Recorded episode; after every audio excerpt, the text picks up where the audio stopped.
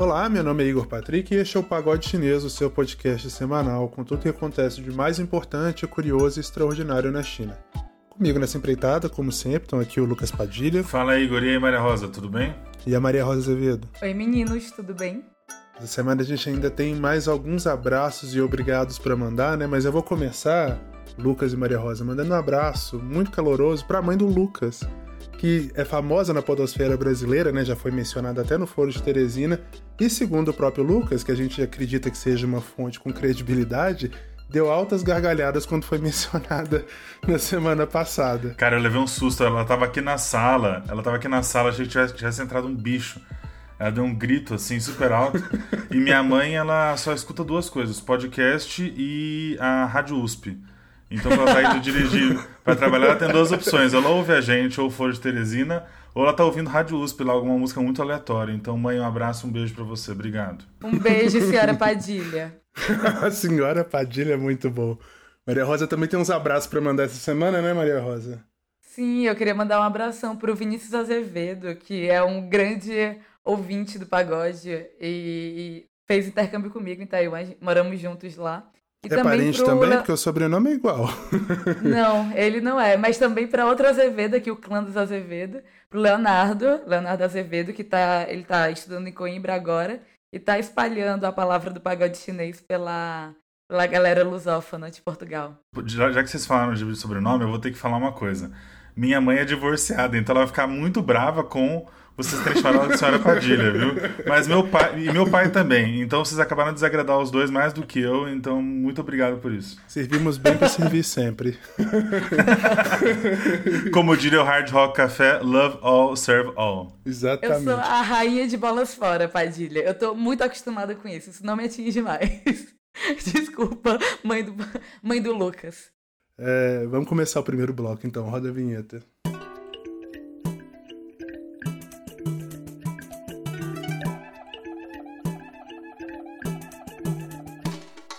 Depois de muito namorar a ideia e enviar mensagens cifradas sobre o interesse, a China finalmente concluiu um amplo acordo comercial com outros 14 países asiáticos e da Oceania. Já considerado o maior pacto do tipo no mundo, a Parceria Econômica Regional Abrangente, que na sigla inglesa é RCEP, né, o bom RCEP, inclui os 10 membros da Associação das Nações do Sudeste Asiático.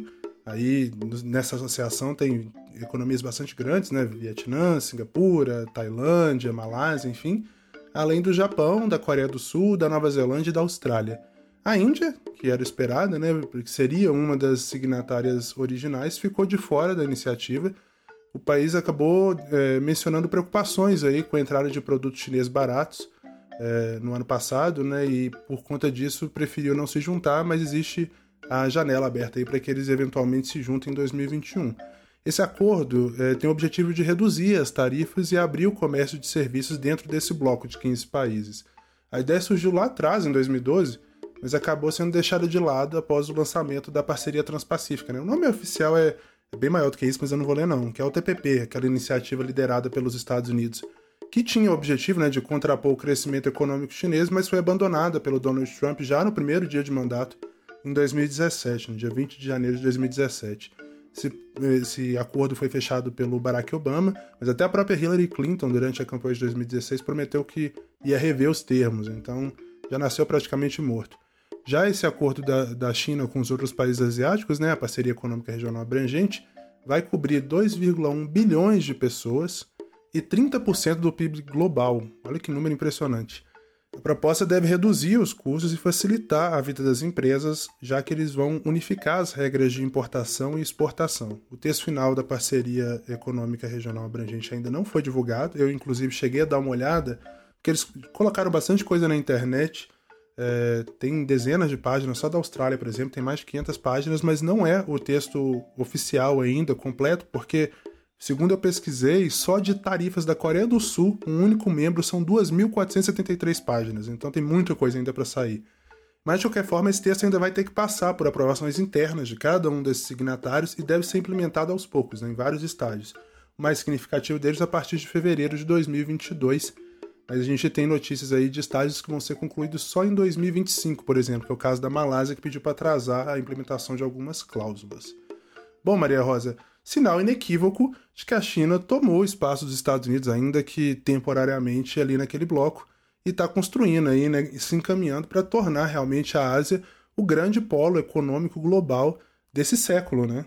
É, Igor. O Instituto Peterson de Economia Internacional, eles lançaram um documento e eles rodaram diversas análises e eles preveem que esse acordo vai aumentar o PIB global em 186 bilhões de dólares. E os principais beneficiários desse, dessa quantia que, que vai aumentar são a China, o Japão e a Coreia do Sul. E eles também destacaram perdas muito significativas para a Índia, justamente por esses motivos que tu comentou agora há pouco. E justamente a Índia, que saiu recentemente por considerar que se expôs os produtores indianos e os exportadores indianos a um mercado que, que estaria inundado de produtos chineses e esses produtos chineses com valor consideravelmente mais baixo, né? Inclusive, a Índia chegou até uma parte muito longa do processo. Eles participaram de 28 rounds de conversas das 31 que, que aconteceram. Isso tudo no período de seis anos. Gente, esse número é bastante impressionante, né? Se você for pensar bem, 186 bilhões de dólares é o PIB da República Dominicana. E que nem é, assim, um dos piores PIBs do mundo, não. A República Dominicana, de acordo com o Banco Mundial, está no, no 72º lugar entre os maiores PIBs do mundo. É maior, por exemplo, que alguns países da Europa, por exemplo, Bulgária. Bulgária está em 162 bilhões. É, a Sérvia, Croácia, do próprio Paraguai, nosso vizinho aqui, de Luxemburgo, enfim. É um número bem impressionante, né, Lucas? Mesmo sem a Índia. Exato, mas a, a, a Índia faz falta nesse bolo todo, né? Ainda que aí a gente tenha os países que mais crescem no mundo, que hoje não é exatamente a China, mas se for ver os países do Sudeste Asiático, a ASEAN como um bloco, que já é bem antigo, né? Você mencionou os países da ASEAN. A ASEAN existe desde a década de 60 e foi crescendo ao longo da, das décadas. É, é, muito, é muito interessante ver que esse bloco, que é muito dinâmico, está ainda mais se dinamizando ao é, liberalizar tarifas e integrar mercados aí com, com o Japão, que é uma economia já muito madura desde a década de 80, e China, que é o motor da economia mundial desde os anos 2000. A gente sabe a colaboração que a China deu para tudo para toda essa dinâmica recente de crescimento. A Índia faz falta porque a Índia, de certa forma, ainda é a fronteira do desenvolvimento na Ásia com escala, ainda é a economia maior do mundo que não tem é, essa integração toda com a região. Né? A gente sabe que a China e o Paquistão têm uma relação de, co de cooperação econômica para infraestrutura, por exemplo, muito evoluída. Os países do Sudeste Asiático têm a ASEAN e se articulam muito bem ali, desde o Timor-Leste até Singapura estão fazendo parte desse bloco. A Austrália é muito, é muito desenvolvida, certo? O Japão também. Eu acho que faltou um pouco a Índia. Muitos analistas aí estão comentando que isso se deve ao Modi, né? Quer dizer, o Modi é um líder nacionalista é, e ele está querendo mostrar que ele é independente da China e, e, e talvez também é, se aproximar um pouco mais dos Estados Unidos. Como a Maria Rosa disse, isso não é bem verdade. Quer dizer, a Índia foi muito longe nas negociações e chegou à conclusão de que não era o melhor momento. Eu não acredito que seja assim uma decisão, um rompante do Modi só com, só com considerações geopolíticas. Eu acredito que tem muitas considerações importantes da peculiaridade da economia indiana, que é muito grande. Quer dizer, a Índia é um país que, pela dinâmica doméstica dela, não necessariamente precisa se integrar tanto quanto os outros países do Sudeste Asiático ou até os países do Pacífico, incluindo aí a Austrália e Nova Zelândia, que são economias muito maduras, mas não são tão grandes assim como o mercado, né?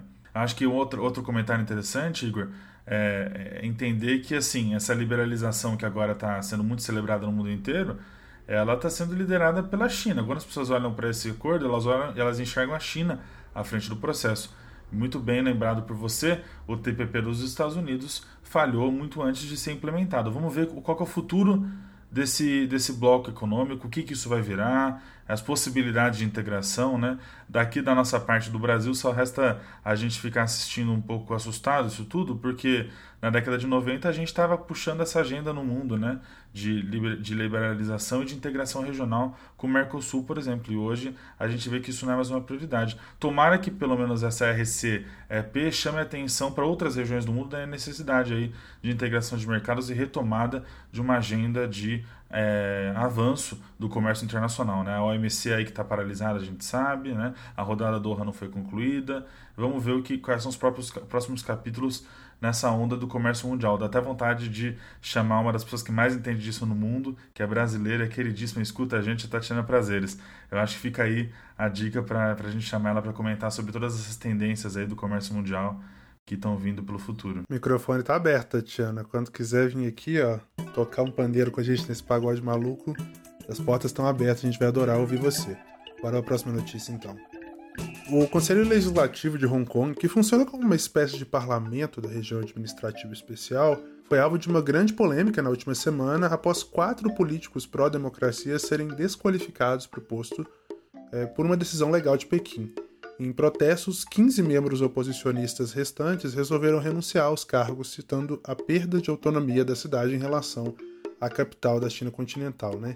A decisão de desqualificar os congressistas foi proferida pelo Comitê Permanente do Congresso Nacional do Povo na China continental, talvez um dos órgãos mais importantes aí da hierarquia é, na burocracia chinesa, e de acordo com o texto divulgado pelo grupo, eu vou abrir aspas aqui, é, membros do Conselho que endossam ou apoiam a independência de Hong Kong se recusam a reconhecer a posse ou a soberania do Estado chinês sobre a cidade, ou tenham trabalhado com países estrangeiros ou forças externas para interferir na região, devem perder imediatamente o cargo.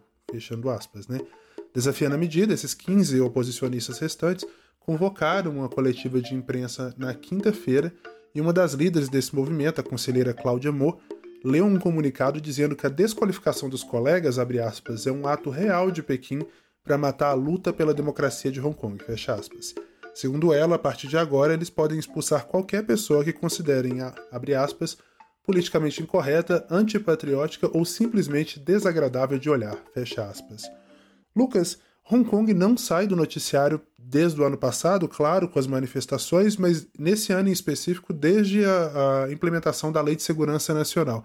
Dá para acreditar a Lei de Segurança Nacional, é, essa expulsão, né, essa desqualificação desses membros do Conselho Legislativo de Hong Kong ou o buraco é mais embaixo? É, Igor, eu vou aí pela segunda linha. Eu acho que a Lei de Segurança Nacional não é a responsável por essa expulsão e nem por todos os problemas que existem na política de Hong Kong em relação à China continental, ao sistema de um país, dois sistemas, né? A lei é mais um capítulo nessa história, mas ela, não, ela, é, ela é muito mais, tem uma repercussão política muito maior do que jurídica. Quer dizer, a lei não foi tão usada assim até agora para que se acredite a ela esse tipo de endurecimento, né? É, a gente sabe que muitos legisladores de Hong Kong têm uma repercussão internacional grande, certo? Tem até uma manifestação em Washington que foi feita na semana passada, mostrando aí bandeiras de Free Hong Kong e tal. A gente sabe que são movimentos que são articulados internacionalmente e que Hong Kong não será independente. E Hong Kong também não será democrática porque nunca foi, era uma colônia, hoje tem algum tipo ali de parlamentarismo, algum tipo de representatividade, mas é um dia, vale até para a gente comentar isso no local, não, não são todos os eleitores, não são todos os moradores que podem votar e não são todos os representantes que são eleitos. Então, de certa forma, esses grandes bordões, democracia em Hong Kong, independência de Hong Kong, acabam tornando o assunto muito preto, muito, muito preto no branco, um assunto de contraste muito claro. Quer dizer, ah, ou você está do lado da ditadura de Pequim, ou você está do lado da democracia de Hong Kong. Hong Kong não é tão democrática assim e Pequim também não está interferindo tanto em Hong Kong ao ponto de não fazer mais sentido falar de um país dos sistemas. Ainda se trata de dois países do sistema, um país dos sistemas, desculpa, e o que está em jogo nisso tudo é um plano econômico muito ousado, na minha percepção, que é a, o projeto da Grande Baía das Pérolas, né, que seria uma integração maior entre Hong Kong, Macau e Guangdong, que é uma província da China continental, e é, esse acordo comercial tem uma importância muito acordo comercial, desculpa, a gente está influenciado pela notícia anterior. Esse esse projeto econômico da Grande Baía das Pérolas pode ser é, pode levar a China para um outro patamar de desenvolvimento, né, criando ali uma Califórnia chinesa quase, né, uma região muito próspera com integração em vários sentidos, inclusive jurídica. Então, muitos legisladores de Hong Kong são contra essa medida, veem isso como uma tentativa de Pequim de interferir na cidade. É um assunto realmente muito espinhoso que eu sempre que comento gosto de trazer um pouquinho da história e olhar um pouquinho para o futuro, porque se a gente ficar olhando só para o presente e para os slogans, dá a impressão de que vale tudo e que Hong Kong está piorando de um jeito que não vai melhorar nunca mais. Quer dizer, é uma visão muito negativa que existe realmente no Ocidente em relação a isso tudo. E a gente é muito próximo da cobertura de Hong Kong, porque lá ainda tem a maior parte dos jornalistas né, é, que estão na, na, na, China, estão em Hong Kong, estão cobrindo diariamente esses conflitos políticos aí. Eu até cheguei a ver a coletiva, Igor, numa sala pequena, assim, cheia de jornalistas, cheia de gente, tudo. São imagens que chocam, né? Pessoas como a gente que gosta de democracia olha para aquilo e fala, puxa, que tristeza, né? Hong Kong está perdendo a democracia que era. Quer dizer, Hong Kong nunca foi independente, nunca foi democrática. É, a piora na situação não se deve exclusivamente à China, também se deve à política local, enfim, a situação de Hong Kong, que não é mais uma cidade tão importante para a China quanto foi na década de 80, 90 e 2000. Shenzhen passou Hong Kong ano passado, por exemplo, como é, a terceira maior cidade da China, né, de economia. O governo da Bahia assinou um acordo de nada mais, nada menos que 7,7 bilhões de reais para construir uma ponte entre Salvador e a ilha de Itaparica, em parceria com o consórcio chinês composto pelas empresas China Communications Construction Company, CCCC, juro que eu não estou falando errado, o nome da empresa é esse mesmo, 4Cs, South America Regional Company e a China Railway uh, 20 Bureau Group Corporation muito nome em inglês, mas enfim, quatro grandes empresas da área de infraestrutura. De acordo com o governador Rui Costa, do PT, o Estado vai entrar com um bilhão e meio de reais, né? E os chineses com o restante. Em troca, os investidores privados vão poder explorar os pedágios dos 12,4 quilômetros é, previstos para essa ponte, né? A construção deve gerar pelo menos 7 mil empregos e deve durar 5 anos. Depois, a taxa para cruzar a estrutura deve custar a partir de 45 reais. O projeto, porém, nem bem começou e já está na mira das autoridades. Né? Técnicos do Tribunal de Contas do Estado apontaram um suposto sobrepreço de 241 milhões de reais no valor do contrato e pediram a suspensão da licitação. A ação ainda não foi analisada, porém, pelo plenário da corte. As empresas chinesas ainda não comentaram essa denúncia do tribunal. O Rui Costa, porém, que é bastante conhecido pelas entrevistas duras, né, classificou essa análise aí, comentou a, a denúncia classificou como, abre aspas, piada de mau gosto, fecha aspas. Maria Rosa, mais um grande investimento chinês em infraestrutura no Brasil, a despeito da relação entre Brasil e China, que a nível nacional não anda lá essas coisas, né? É, Igor. E falando de Bahia, essa não é a primeira parceria público-privada que acontece entre o governo da Bahia e os investidores chineses, né? No ano passado, de 2019, eles também assinaram um contrato com um consórcio que o nome é Skyrail, e que é controlado por uma empresa chinesa que o nome é Build Your Dreams. E isso foi para a construção e para também manter a operação do serviço de metrô na cidade de Salvador, com investimento de um bilhão e meio de reais. O governador da Bahia, né, o Rui Costa, ele tem uma ligação muito forte com investidores chineses. E é interessante que eles conseguiram superar algumas expectativas que tinham sido colocadas no começo do ano para o montante que ia ser desse investimento chinês aqui no Brasil. É, especialistas estavam estimando que esse número ia ficar entre 6,5 e 7 bilhões de dólares. E aí, só na Bahia já foram 7,7, né? E, e, só complementando isso, é que desde 2017 que o Brasil ele é o segundo maior destino de investimentos chineses em infraestrutura no mundo todo. E a gente só está atrás dos investimentos chineses nos Estados Unidos. E aqui no Brasil eles são principalmente assim, na área de energia e tudo, só que também tem começado a migrar para a área de tecnologia. Vale até lembrar que a Didi, que é como se fosse Uber na China, em 2018 eles compraram a 99 Táxi aqui no Brasil. E a Tencent, a gigante da internet, que é dona do WeChat, é, eles investiram 180 milhões de dólares na fintech Nubank. A cúpula dos BRICS, que é o grupo formado pelo Brasil, Rússia, China, Índia e África do Sul, começou este ano com troca de farpas entre Jair Bolsonaro e Xi Jinping. Discussando no evento, que neste ano é organizado pela Rússia e acontece virtualmente, né, por causa da pandemia, Xi não citou nominalmente o Brasil em nenhum momento do discurso dele, mas fez referências a políticas do Bolsonaro. Além de defender ações ambientais e o Acordo de Paris, o presidente chinês defendeu que a saúde seja uma das prioridades enquanto durar a crise da Covid-19 e mencionou indiretamente o acordo de vacinas com o estado de São Paulo.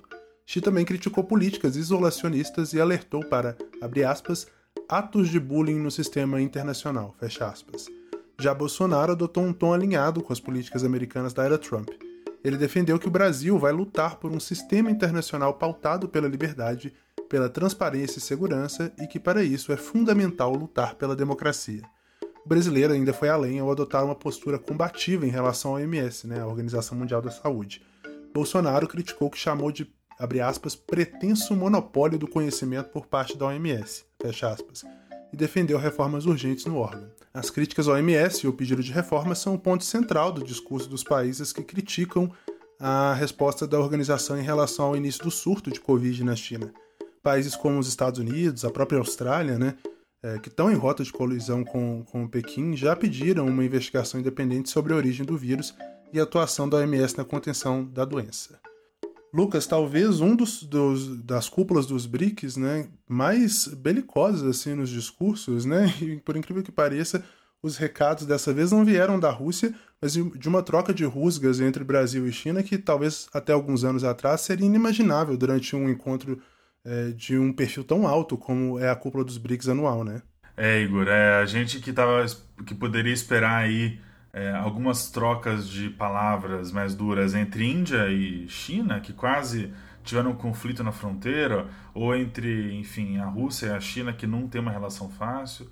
A gente vê o Brasil, que foi nos arquitetos do, dos BRICS e sempre foi um país muito moderado no grupo, é, adotando uma retórica que de um lado é reformista, o que está de acordo com a fundação dos BRICS, quer dizer, falar de reforma do MS, em termos gerais, não tem problema nenhum. Os BRICS, afinal, é uma junção desses grupos, desses países num grupo muito atípico, para discutir reforma da governança global. Até aí tudo bem, o problema são as palavras e o jeito que o Bolsonaro colocou esses termos, que refletem uma política que está morta, que é a política do Donald Trump, que não é mais que por enquanto é presidente dos Estados Unidos, mas não vai ser mais. Quer dizer, é, o Brasil vai ficar isolado dentro dos BRICS e isolado dentro dos outros órgãos multilaterais para discutir pautas de governança global. Acho isso muito difícil de, de, de, de, de acontecer, né? É, o, é, o BRICS, os BRICS têm uma importância para o Brasil, não só porque é o grupo que faz com que todo ano o presidente do Brasil se reúna com o presidente da Rússia, o presidente da Índia, o presidente da África do Sul o presidente da China, o que não é pouca coisa, os BRICS também têm o New Development Bank, que é o Banco do Desenvolvimento dos BRICS, ou Banco dos BRICS, como é conhecido, que hoje é presidido por um brasileiro que saiu da gestão Bolsonaro, um brasileiro muito talentoso, por sinal, que é o Marcos Trojo. Então, é, fica uma posição constrangedora. A gente sabe que os BRICS não têm uma institucionalidade, né? não tem um secretariado permanente, não tem uma sede, não é um organismo internacional do ponto de vista jurídico, mas o New Development Bank, que é o maior legado dos BRICS por enquanto, é uma, uma instituição importante que está tendo cada vez mais projetos e que é presidida hoje por um brasileiro. Aí cria algum tipo de constrangimento, eu acho. Mas, de novo, eu acho que assim, a, o que está saindo por aí, as reportagens e tal, elas dão muito, muito enfoque para a retórica do Bolsonaro, a retórica do Xi Jinping, mas os BRICS são muito mais do que isso. Aqui eu vou trazer a lição da professora Karin Vasques, que enfim é pesquisadora da Fudan, é professora na Índia, é uma brasileira também talentosíssima. A gente falou da Tatiana, agora vamos falar da Karen também. É, a Karen lembrou muito num, num artigo para a Folha de São Paulo que os BRICS são um encontro anual entre países emergentes para discutir assuntos de governança global.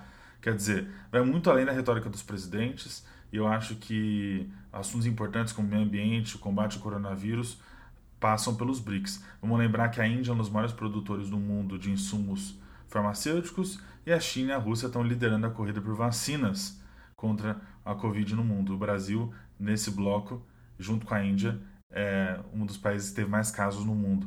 Então aí a gente tem, poderia estar pensando em outros termos, mas o Bolsonaro acabou trazendo para essas discussões mais genéricas, essencialistas e filosóficas que não combinam com os BRICS. Os BRICS não é uma união entre semelhantes. Os BRICS é uma união entre países em desenvolvimento que querem discutir temas globais e reforma da, da governança global de forma pragmática e positiva para eles que têm interesses em comum por serem países em desenvolvimento. A Índia é uma democracia, o Brasil também. A Rússia tem uma situação complicada, mas formalmente é uma democracia. A China não é uma democracia. E a África do Sul é uma democracia vibrante, que por, que incrível que pareça está indo bem, inclusive do ponto de vista democrático agora o, novo presidente parece que é muito bom. Então, é, são países muito atípicos que estão juntos para discutir governança global. O Brasil não deveria abrir mão de fazer isso. O BRICS aí que também é um dos principais legados, se não o único grande legado da presidência da Dilma, né? É um, é um bloco muito recente, um grupo muito recente que até agora tem funcionado para articular várias coisas importantes, como o New Development Bank, que hoje é presidido por um brasileiro. Beleza, fechando o bloco de notícias então, bora pro ponto CN. O Pix, a infraestrutura de pagamentos instantâneos gerida pelo Banco Central, começou a funcionar em todo o Brasil nessa última segunda, né, dia 16, e é um sistema né, que vai permitir transferências rápidas e gratuitas entre praticamente todos os grandes bancos comerciais do Brasil. A essa altura, eu imagino que você deve estar aí se perguntando, né, por que, que o Pagode está falando disso? Bom, a China já tem um sistema parecido com esse há muitos anos, e o ponto CN dessa semana vai ser com a Maria Rosa explicando o que, que há de similar, o que, que há de diferente entre o sistema chinês e o sistema brasileiro, né? E as pistas que a China dá sobre o futuro dessa tecnologia aqui no Brasil. Vai lá, Maria Rosa. Então, Igor, é que o jovem de hoje ele só pensa em uma coisa, né? E é claro que é do novo sistema de pagamentos instantâneos do Brasil, o Pix, que estreou essa semana, agora no dia 16 de novembro. E as mudanças que ele vai gerar no nosso ecossistema financeiro são gigantes. O motivo desse ponto CN é justamente tentar ver também como que a China, que é um exemplo de uma economia quase 100% digitalizada e com uma adoção também muito forte de plataforma mobile, e a gente consegue falar do Alipay, do WeChat, usar a China como exemplo para entender os rumos dessa transformação e em algo que faz parte essencialmente de todas as atividades econômicas, né? que são os pagamentos. Mas antes, acho que é válido a gente tentar entender um pouquinho do o que é o Pix. Desde o dia 16 de novembro, como eu falei, essa nova modalidade e arranjo de pagamentos, e lembrando que tudo com infraestrutura que é 100% pública e do Banco Central, ela promete diversos impactos. Primeiro, como meio de pagamento, o Pix ele já garante mais facilidade e um custo muito menor para o usuário final. E benefícios como arranjo de pagamento, eu acho que é principalmente trazer mais competitividade para o mercado e uma inclusão, tanto digital quanto de pessoas que hoje são desbancarizadas. Mas, gente, se você não entendeu nada do que eu falei até agora, meio, arranjo de pagamento, é, você não precisa entender isso, mas o pagode é justamente o lugar onde a gente vai explicar, para realmente você conseguir explicar para sua avó, explicar para seu coleguinha o que diabos é Pix. Vamos começar tentando explicar a diferença entre Pix como meio de pagamento e Pix como arranjo de pagamento. Primeiro, o que, que são meios ou métodos de pagamento, né? Hoje no Brasil a gente tem velhos conhecidos: é, crédito, débito, boleto, transferência bancária, que no caso brasileiro é DOC ou TED, e cheque. É, nesse grupo o Pix também entra. Para a gente, a vantagem de fazer um Pix é que ele é gratuito e ele é instantâneo. Então você não paga nenhum tipo de taxa, ao contrário do que a gente tem hoje com DOC e TED, né? Não sei vocês, mas pra, no meu banco para fazer um TED custa R$17,00 por transferência. E tem outra vantagem que é de que o Pix demora até 10 segundos para chegar na conta do banco ou na conta da fintech, aí dá para a gente falar de bancos digitais ou de wallets, do recebedor.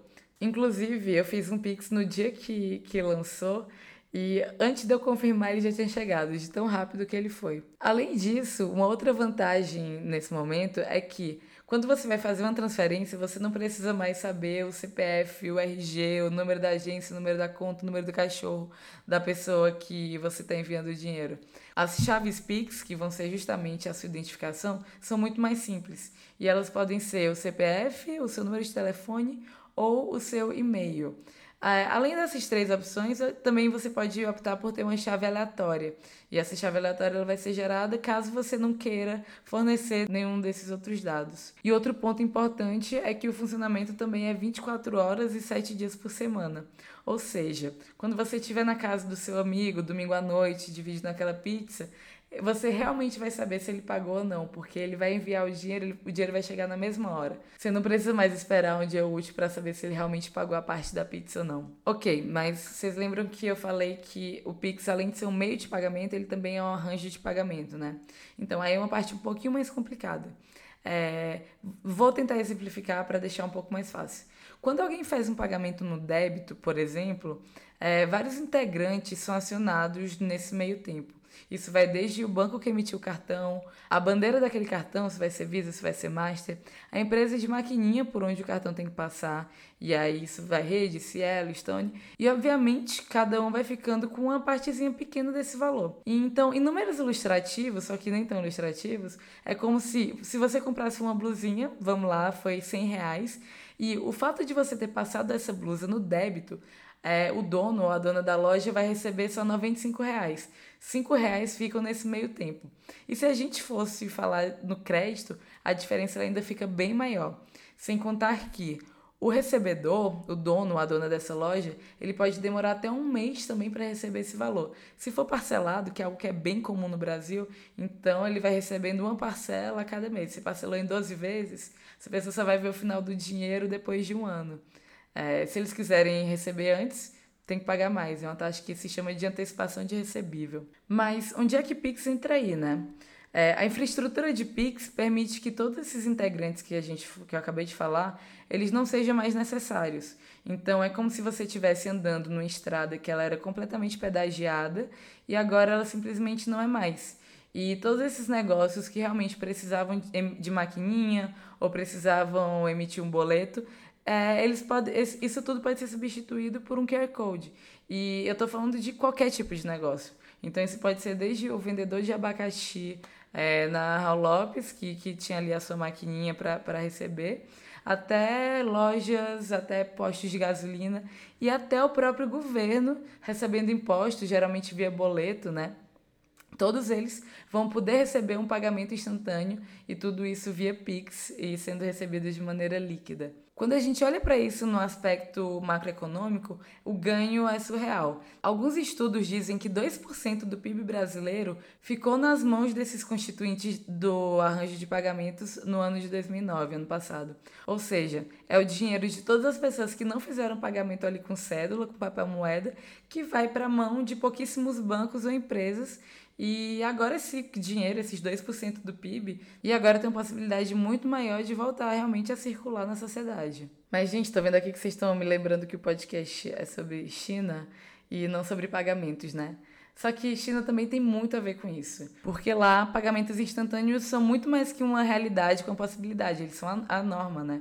É, as duas principais carteiras digitais chinesas o Alipay e o WeChat, juntas elas somam mais de 90% da fatia de mercado de pagamentos lá na China sendo que de 65% a 85% dos pagamentos da China, isso muda sazonalmente, são feitos via QR Code. Mas contextualizando um pouquinho historicamente, o crescimento e a dominação dessas carteiras também está muito ligado ao crescimento ultra rápido da economia chinesa, né? Porque, como a gente fala aqui de vez em quando, é uma população que não tinha acesso a uma estrutura bancária simples, muito menos eficiente. Só que eles tinham smartphones o que possibilitou que o Alibaba, né, o e-commerce, e o aplicativo de mensagens, o WeChat, surgissem como realmente ecossistemas de pagamento. E esses ecossistemas que vão desde compras até pagamentos de serviços, também dá para falar de economia de compartilhamento, então se compartilhar desde é, lavanderia até bicicleta, até itens de luxo e também indo para a parte de dados, né, onde o score social, que é usado na China, ele vem dessas empresas, algo que a gente falou inclusive no primeiro episódio do Pagode, que era sobre o Ant Financial. Então, qualquer coisa, se você perdeu, confira lá. Essa lógica é inversa à que a gente está acostumado aqui no Brasil, onde serviços de pagamento eles geralmente são derivados das atividades bancárias, do setor bancário, né? Um exemplo disso é que até mesmo as empresas das maquininhas elas são derivadas dos grandes bancos. Na China, o sistema financeiro é centralizado nas fintechs. Então, inovações tecnológicas e até o uso desses dados comportamentais, eles passam a moldar toda a forma como o sistema financeiro se desenvolve. Mas então, mesmo que na China se trate de uma infraestrutura que foi composta por empresas privadas e aqui no Brasil a gente tem uma infraestrutura pública, que é o SPI, Sistema de Pagamentos Instantâneos, que realmente ela é, como eles chamam, powered by Banco Central e que faz parte justamente da agenda de competitividade né, do Banco Central, que é a BC Hash, que logo depois também traz o Open Banking.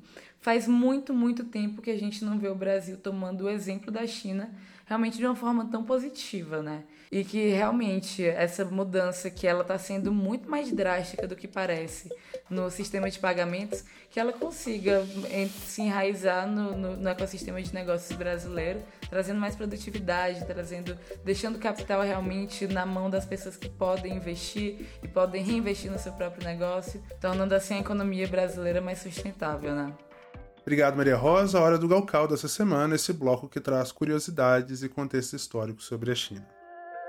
Uma notícia de restauração agitou a China nessa semana e fez reviver uma memória histórica tão lendária quanto dolorida, né? A construção do Palácio Imperial de Verão e a destruição dessa mesma construção, que era uma das mais emblemáticas da China, pelos britânicos ali é, durante o final da era imperial chinesa. Quem vai explicar essa história pra gente, claro, é o Lucas Padilha. É que é sua, Lucas.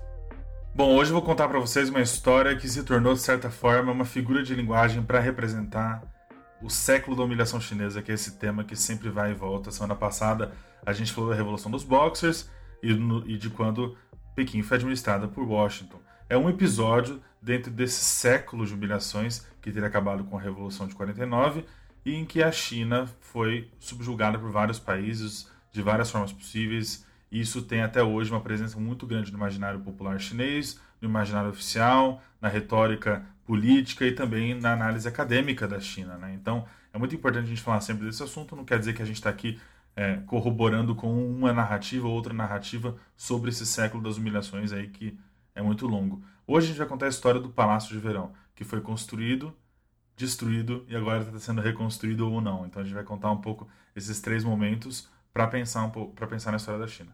O palácio foi construído ao longo dos séculos 18 e 19 e era uma mistura de vários estilos chineses com estilos europeus. O nome dele, Yuan Min Yuan, é, diz basicamente que é o a tradução aí é o Jardim do Brilho Perfeito. Tá? Yuan Min Yuan, ele é um resort no norte de Pequim para os imperadores da dinastia Qin, que durou de 1644 até 1911, né? Era onde esses imperadores da dinastia Qin iriam para descansar no verão. É realmente impressionante o tamanho, né? É uma área de 3,5 km quadrados, 860 acres, né, mais ou menos, e, era um, e, e o Palácio de Verão era um conjunto de palácios, pavilhões, recursos hídricos e arte. Então não era só um palácio. Em 1860, durante a Segunda Guerra do Ópio, as tropas britânicas e francesas, lideradas pelo Lord Elgin, é, saquearam e queimaram o palácio em retaliação à tortura e execução de enviados aí que foram lá para falar o imperador é, e, e, tentar negociar os termos do, da, da Guerra do Ópio. Então, assim, a, a, destruição, o saque do Palácio de Verão é um trauma muito grande que está relacionado a esse evento maior e o saque e a destruição em si, pelo tamanho do que foi perdido ali, também é traumático, né? Interessante que o Lord Elgin, é, o pai dele, esse que destruiu aí o, o Palácio de Verão, o pai dele foi quem adquiriu os famosos mármores de Elgin, que, é, que são mármores aí é, do Panteão. Lucas, inclusive o próprio Xi Jinping esteve na Grécia né, no ano passado, é, apoiando a, a, Grécia na tentativa de retorno desses mármores roubados. Né? A China que foi alvo de vários saques. Na semana passada, inclusive, você chegou a comentar que saíam trens carregados de arte chinesa, de artefatos históricos chineses é, para o Ocidente roubados, literalmente, e o Xi Jinping batendo nessa tecla no apoio à Grécia, justamente porque a China está no mesmo bonde, né? Também fazendo o mesmo tipo de reivindicação. Pois é, e você pensar que a Grécia e a China sofreram na mão de uma mesma família, né? O Palácio de Verão, um símbolo da China, e o Panteão, um símbolo da Grécia, enfim, os artefatos dos dois foram ou destruídos ou levados para o British Museum lá em Londres. Então, esse é um tema aí que não é só histórico, mas tem essa dimensão que você trouxe muito bem, contemporânea de relações internacionais, né? Bom, o Palácio de Verão é, ele também sofreria ainda com outras guerras, né? não, não foi totalmente destruído no, com o um incêndio na Segunda Guerra do Ópio, mas as guerras civis da China, a Revolução Cultural e até atividades de construção ali na proximidade, né? a gente está falando de Haidian, que é no norte de Pequim, onde tem várias empresas de tecnologia, a Universidade de Pequim ela é vizinha do Palácio de Verão, essas construções nas proximidades afetaram ainda mais o palácio, né?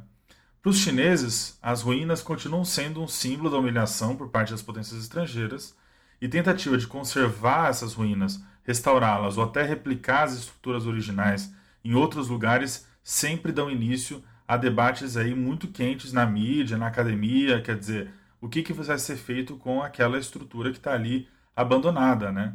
Os colecionadores que se recusam, inclusive, a devolver os tesouros pilhados, eles sempre são tema aí de, de, muita, de muita revolta das pessoas, né? Porque tem até colecionadores chineses que têm peças aí do Palácio de Verão que não foram retornadas, né? Para o museu ou para o governo de certa forma. Estrangeiros esses que ajudaram a destruir e que também ajudaram a construir, né, Lucas? É, é isso assim também. Por isso que eu gosto de trazer o debate sempre para o detalhe da história, porque é onde a narrativa fica mais complicada. Quer dizer, o Palácio de Verão também, uma parte importante dele foi construída por estrangeiros. E é isso que eu vou contar para vocês hoje também, porque eu acho que é uma história que vale a pena ser contada para mostrar as possibilidades de quando a China e o Ocidente é, se unem de alguma forma, né? Começando aí em 1709, ou seja, o palácio já tinha, algum, um, já tinha, é, já tinha começado em 1709, o imperador Kanxi, que foi um grande imperador da China, ele iniciou a construção de um retiro no jardim conhecido então como Yuanmin Yuan, ou Jardim do Brilho Perfeito, como eu disse. O imperador Yongzhang, filho dele, e o neto, o Qianlong, desenvolveriam e elaborariam um jardim em seus edifícios, construindo aí duas seções adicionais, e os sucessores continuariam a embelezar esse palácio. Quer dizer, o Qianlong que é o imperador que eu vou contar a história dele agora, ele é foi o terceiro a construir esse palácio. O pai dele e o avô dele já tinham construído umas partes importantes.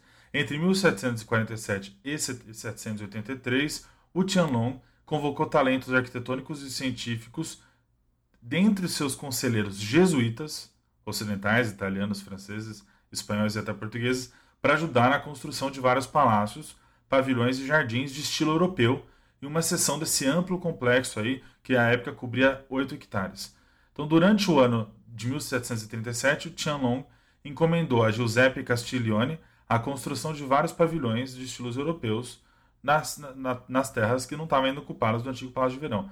O Michel, o Michel Bernoist, é, super, que é também outro, outro frade jesuíta, supervisionou a construção dos projetos de Castiglione e assumiu aí a construção após a morte de Castiglione em 1766 ajudando a projetar várias partes do palácio. Os estudos dele, do Michel Bernoist, incluem a, o relógio de água, né, que é muito que ficou muito famoso porque ele era baseado no Tribunal de Honra de Versalhes. Esse relógio, que era hidráulico, ele, ele era uma fonte rodeada por 12 estátuas que representavam os animais do zodíaco chinês, com cada zodíaco associado às 12 horas chinesas ditada pelo sistema de ramos terrestres, ou seja, um sistema tradicional chinês de contagem de tempo. Então, usando o sistema hidráulico projetado por Bernois, cada estátua expelia um, pela, pela boca um jato de água de cada animal por uma hora consecutiva e foi um dos primeiros sistemas de jato de água desenvolvidos na China. A gente está falando de 1766, gente. Quer dizer, aí a, a tecnologia e as influências ocidentais, primeiro dos jesuítas, com cultura chinesa no seu ápice, né? A gente está falando de um sistema de horas e do zodíaco chinês sendo adaptadas para construir um palácio inspirado em Versalhes. Bom, nossa capacidade de visualizar essa expressão do ocidentalismo chinês hoje quase que depende inteiramente de um conjunto de 20 gravuras de cobre que foram encomendadas em 1783 com base em desenhos de um artista da corte chinesa claramente influenciado por convecções pictorescas ocidentais, ou seja, a gente não sabe exatamente se parecia tão ocidental assim quanto hoje a gente acha que era. Então, todos os prédios do bloco ocidental, digamos assim, foram encomendados ou construídos inteiramente para o prazer do imperador e aí para sua apreciação visual. Eles não tinham utilidade, eles não eram usados como residências e o design de interiores permanece um mistério. É, o que se sabe é que eles eram preenchidos com os milhares de objetos europeus coletados pelos imperadores Qin, né? e aí incluía móveis, tapeçarias, relógios, brinquedos mecânicos, vidrarias e instrumentos. Os palácios europeus desse conjunto do Yuanminwen abrigavam aí a vasta coleção de objetos que Tianlong foi colecionando a partir de missionários e emissários que chegavam a Pequim e queriam negociar com ele. Ele basicamente criou um pavilhão para colocar esses objetos dentro. A gente não sabe como era. Depois que o Emingyuan foi saqueado, as ruínas foram abandonadas até 1980.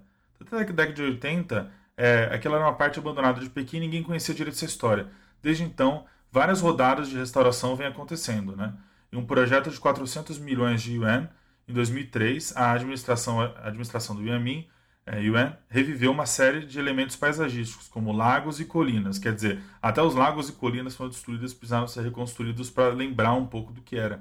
Mas no ano passado, em 2019, um programa chamado Restauração de 1860 incluiu a restauração de 11 relíquias culturais, 10 peças de porcelana e uma estátua budista que foram escavadas dos restos do palácio. Então, o palácio também é um sítio arqueológico. Mas nunca houve um plano de restaurar as estruturas de toda a área. É, mas sempre foi pensada nessa reconstrução do palácio de verão. Em 2011, um grupo de funcionários que cuida de relíquias culturais em Pequim fez uma proposta para reconstruir o Yuanmin Yuan, argumentando que isso não só ia beneficiar o desenvolvimento cultural e turístico de Pequim, mas também, abre aspas, curar as feridas, fecha aspas, deixadas pela história da China de ser, de novo, abre aspas, uma vítima do imperialismo ocidental, fecha aspas. Naquela época, é, as respostas não foram muito positivas, sabe? É, em uma pesquisa online criada pela Sina.com, cerca de 77% das pessoas disseram que eram contra a proposta, citando aí preocupações com o custo do projeto, né? Então, depois de anos pedindo por uma reconstrução completa do antigo Palácio de Pequim, a Administração Nacional do Patrimônio Cultural da China, recentemente, esclareceu que não tem a intenção de restaurar as ruínas ao seu estado original. Em comunicado público agora no dia 5, essa agência administrativa, associada ao Ministério da Cultura e Turismo da China, que é, que é responsável pela proteção das relíquias culturais de importância nacional, disse que seria difícil justificar uma reconstrução, inclusive pela falta de exemplos arqueológicos e históricos para serem usados, né? Além de apagar, de certa forma, a memória do Yamin Yuan. A declaração foi uma resposta executiva a uma proposta apresentada por um delegado do Congresso Nacional do Povo, que é a principal legislatura da China. Durante a reunião das duas sessões deste ano, um dos eventos mais importantes do calendário político da China, um dos, um dos representantes apresentou um plano para reconstruir o, o, o Yuan, com o objetivo de utilizá-lo para fins educacionais e patrióticos. Bom, embora a administração aí se oponha à sugestão de, desse, desse, desse delegado do Congresso Nacional do Povo de devolver o palácio à sua forma original, ela notou a urgência de tornar o Yuan mais acessível e atraente para o público. Né? É basicamente um conjunto de ruínas. Por meio de restauração parcial, como eu disse aí, recriando lagos e, e um pouco do cenário que existia ali, e também por meio de um site com ferramentas digitais exibição de eventos públicos de escavações arqueológicas, né? conectando aí uma nova geração a Yuan. Então foi reconstruído digitalmente o palácio e as pessoas hoje podem visitar por meio de uma maquete 3D. Lucas, você está falando aí, e isso me veio né, a lembrança de que parece que existe um parque temático, né, ou algo parecido que reconstruíram baseado naquilo que era o Yuan. É algo que é comum na China, inclusive, né? Eles têm um, um bairro que parece com Paris, lá em Shenzhen eles têm a Praça das Nações com vários monumentos mundiais e fizeram isso também com esse palácio, né? Pois é, Igor, é uma tendência, né?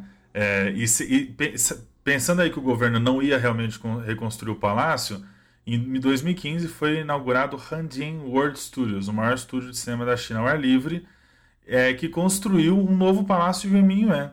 É, e eles alegavam que era, uma, que era uma réplica em tamanho real do antigo Palácio de Verão. Né? Em uma entrevista para o China Daily, o fundador do estúdio de cinema e idealizador do projeto de 30 bilhões de yuan, ou seja, 4, 4 bilhões e meio de, de dólares, disse que queria abre aspas, apresentar a glória dos velhos tempos para alimentar o patriotismo entre a geração jovem e transformar a tristeza das pessoas em desejo de paz, fecha aspas. Algumas pessoas têm medo, né, de deixar de lado o valor histórico do antigo Palácio de Verão. Né. Um internauta comentou no Weibo, da China, que, que, se, que se grandes quantias de dinheiro fossem gastas para reconstruí-lo, o lugar podia realmente perder seu toque antigo e acabar parecendo um parque temático, que foi o que foi feito em 2015, né? Alguns outros expressaram apoio à proposta. Né? A gente fez uma pesquisa e aí dizendo que isso ajudaria a reconstruir a confiança nacional e mostrar a imagem mais poderosa da China. Né? Então, é, um, um, um, um, cidadão chinês radicado na Indonésia de sobrenome Lu disse ao Global Times o seguinte, abre aspas, agora que a China se destacou no cenário global como um país forte e independente, a reconstrução do Jardim Imperial serve como um marco de nosso rejuvenescimento nacional e ajuda a aumentar nossa confiança, fecha aspas.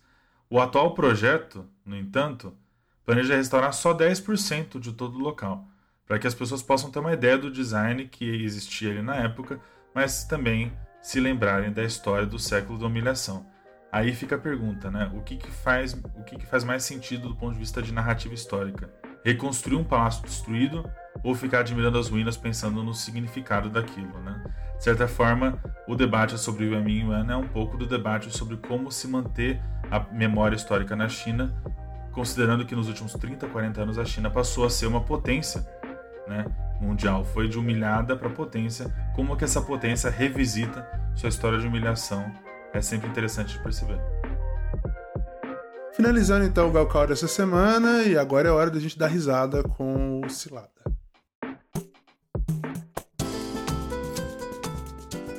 Hora de dar umas risadas às custas dos perrengues e das situações engraçadas que os nossos ouvintes passam lá na China, né? A história de hoje é da jornalista e influencer Laís Carpenter. A Laís morou em Pequim por três anos e resolveu dividir com a gente aqui uma cilada que ela viveu pouco depois de chegar na China. Bora ouvir. Oi, gente. Meu nome é Laís e eu morei na China, mais especificamente em Pequim, por três anos. Estou aqui para contar um dos piores perrengues que eu já passei na minha vida. Pois bem, recém-chegada na China, né? Uma das primeiras semanas minhas aí na China, eu resolvi, eu e um amigo meu brasileiro, que a gente ia subir uma das cinco montanhas daoístas sagradas da China. A montanha que a gente foi é Taishan e são 6.660 degraus para chegar até o topo. Nós fomos sem planejamento nenhum, obviamente, né? Porque a gente achava que a gente era viajante, sagaz. E aí chegamos lá, foram todos esses degraus. Eu, na metade, estava morrendo. Felizmente, eu consegui encontrar as duas únicas pessoas que eu consegui encontrar que falavam inglês na montanha eram duas crianças e elas, nossa, foram anjos da minha vida. Elas me ajudaram a chegar até o teleférico para poder subir até o topo, porque eu realmente estava sem condições, estava um calor infernal.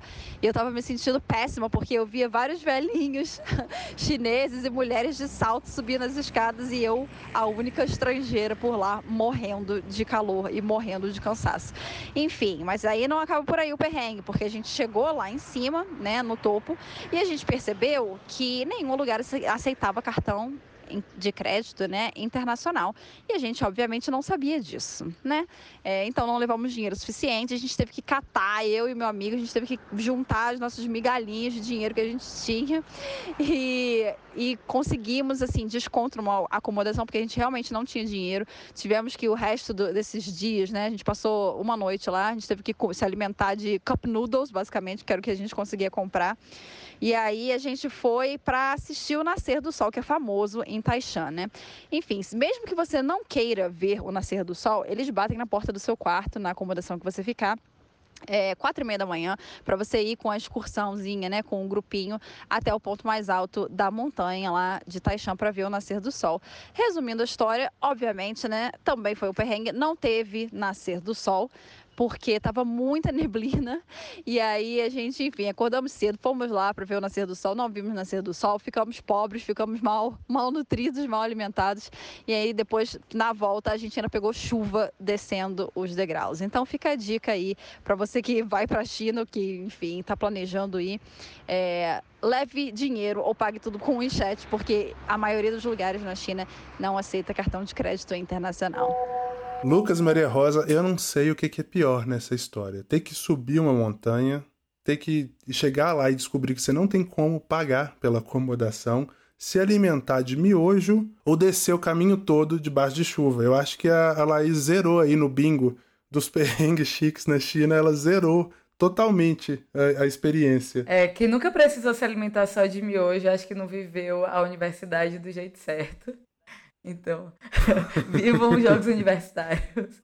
É justamente por isso que eu tenho nojo dessa comida, Maria Rosa, porque eu não sei cozinhar e eu comi isso ao longo de quatro anos da minha vida. Chega, sabe? Nossa, carnavais, vários também.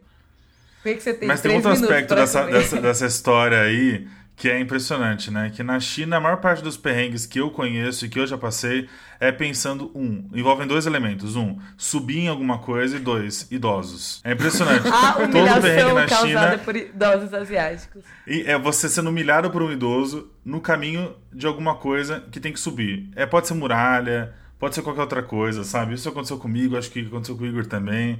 Enfim, é, a, é, você vê a página do Perrengue Chique, é sempre um monte de penhasco, montanha, coisas altas na China. E assim, é uma fixação, né, por esse tema, né? Coisas altas, o que pra gente, a gente não sabe nem subir degrau, né? Eu, eu sou fumante igual o Igor, então a gente passa mal fazendo essas coisas, né, Igor? Não pode deixar. Alô, MS. Verdade. Ô, mãezinha Padilha. A gente acaba morrendo. Eu conheço sua história. e eu queria falar que eu tô ansiosa por esse cilada. A gente coloca o barulhinho do áudio é, não, no. Esse, esse vai ser o especial de fim de ano, porque essa história aí ela merece 15 minutos só dessa história do Lucas subir na muralha. Eu fui humilhado de todas as formas possíveis, só não fui humilhado por algum idoso. Para provar que toda regra tem uma exceção. Foi, foi humilhado por idoso, sim, porque tinha um idoso na turma que subiu a muralha com a gente, guiando a gente o caminho. Então, é verdade. Foi o combo completo. Mas aqui, aqui, a história da Laís me lembrou, 2014, eu fui pra China e não existia o WeChat. É, existia, claro, né? Mas o WeChat ainda não era esse super aplicativo para poder pagar tudo, para resolver todos os seus problemas. Então, quando eu voltei no ano passado, né, para começar o meu mestrado, em agosto do ano passado, nossa, já se vai um ano aí, ó, como, como o tempo passou rápido.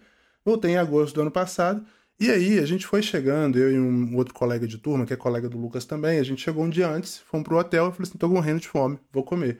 E eu fui para um restaurante que tem ali em Zhongguanchun, né, pertinho da Universidade de Pequim, e fui pagar com nota, porque eu estava acostumado a pagar com nota. A atendente me olhou com um desprezo, mas um desprezo, e desde então, assim que ativaram a carteira aqui no meu chat, que eu pago tudo com o celular, eu me sinto um dinossauro de levar é, dinheiro na carteira.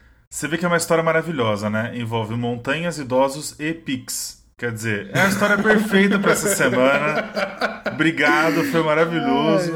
Na verdade. Bom, obrigado, viu, Laís? A Laís é, é influencer, ela, é, além de jornalista, né, ela tá viajando aí pelos países da Ásia de algum tempo, vai postando as recomendações ali no, no Instagram, agora está na Tailândia. E se você quiser é, colaborar também com o Cilada, quiser contar a sua situação divertida lá na China, ou mesmo aqui no Brasil, né, quando se lida com chinês ou com a cultura chinesa, você pode mandar pra gente agora. É só gravar um áudio de até 3 minutos e enviar no nosso Instagram, arroba pagode chinês, ou pelo nosso novíssimo canal do Telegram. O link é t.me, né, barra pagode chinês. Manda lá. Senhoras e senhores, mandarins e mandarinas, mais um episódio do Pagode Chinês chegando ao fim, mas antes a gente deixa aqui as nossas sugestões de livros, de filmes, revistas, poemas, enfim, aquilo que valer a sua atenção até o nosso próximo episódio na próxima quinta-feira.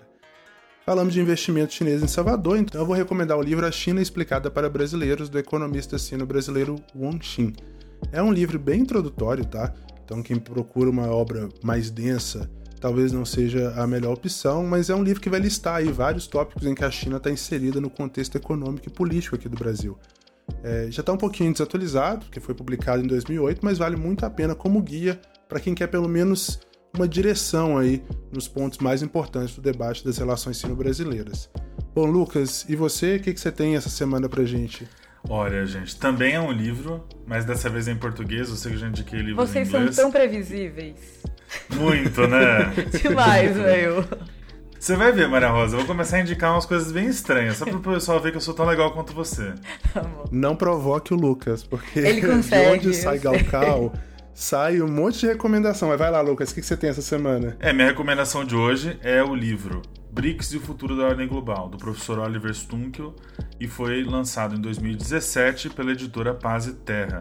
É um livro excelente, porque foi um dos primeiros, uma das primeiras obras a tratar dos BRICS. Hoje a gente falou um pouco da reunião da cúpula dos BRICS, então é sempre bom revisitar essa obra que conta um pouco do histórico, dos conceitos, dos debates conceituais, de, do significado dos BRICS para a ordem global, aí os BRICS como um reformador dessa ordem. Então, é um livro super importante, paradigmático, foi publicado em vários idiomas e é do professor Oliver Stunkel da FGV, que foi meu professor também.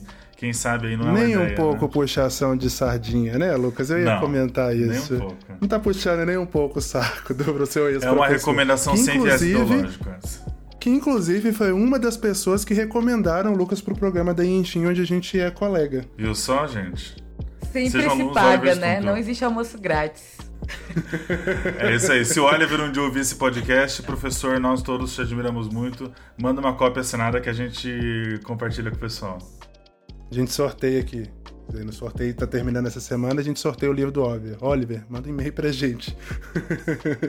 Maria Rosa, o que, que você manda pra essa semana? Igor, eu ia recomendar um filme, mas eu mudei de ideia quando eu recebi hoje um post do pessoal da Câmara de Comércio Brasil-China. Eu vou recomendar uma a página do Instagram deles. O nome é Inova China Hub.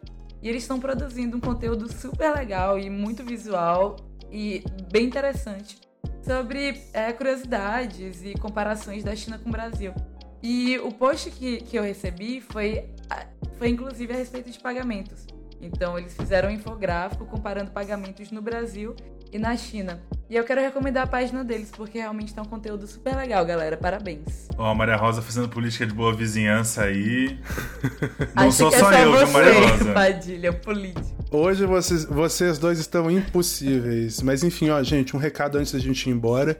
É, ainda tá disponível lá no nosso Instagram o, o sorteio é, do livro A Caminho da Guerra, mas o resultado sai hoje, nessa quinta-feira. Então, você que participou, que comentou aqui, que acompanhou a estreia, corre lá, porque talvez você foi o sortudo ou a sortuda que levou o exemplar do, do livro da Intrínseca para casa na faixa. Bom, o Pagode Chinês é uma produção da Risca Fac, em associação com a Observa China. A direção e edição é do coitado do Leopoldo Cavalcante, que hoje tem muito material para poder editar e cortar. Se você quiser entrar em contato com a gente, nosso endereço de e-mail é o contato@pagodechinês.com.br e você também pode falar com a gente no nosso Instagram, que a gente mencionou, é, mas vale a pena repetir, é arroba pagode chinês. Também agora pelo perfil do Telegram, t.me barra pagode chinês. A gente se despede sempre com um provérbio chinês, claro. O dessa semana é esse aqui, ó. Falar não cozinha um arroz. Até semana que vem. Tchau.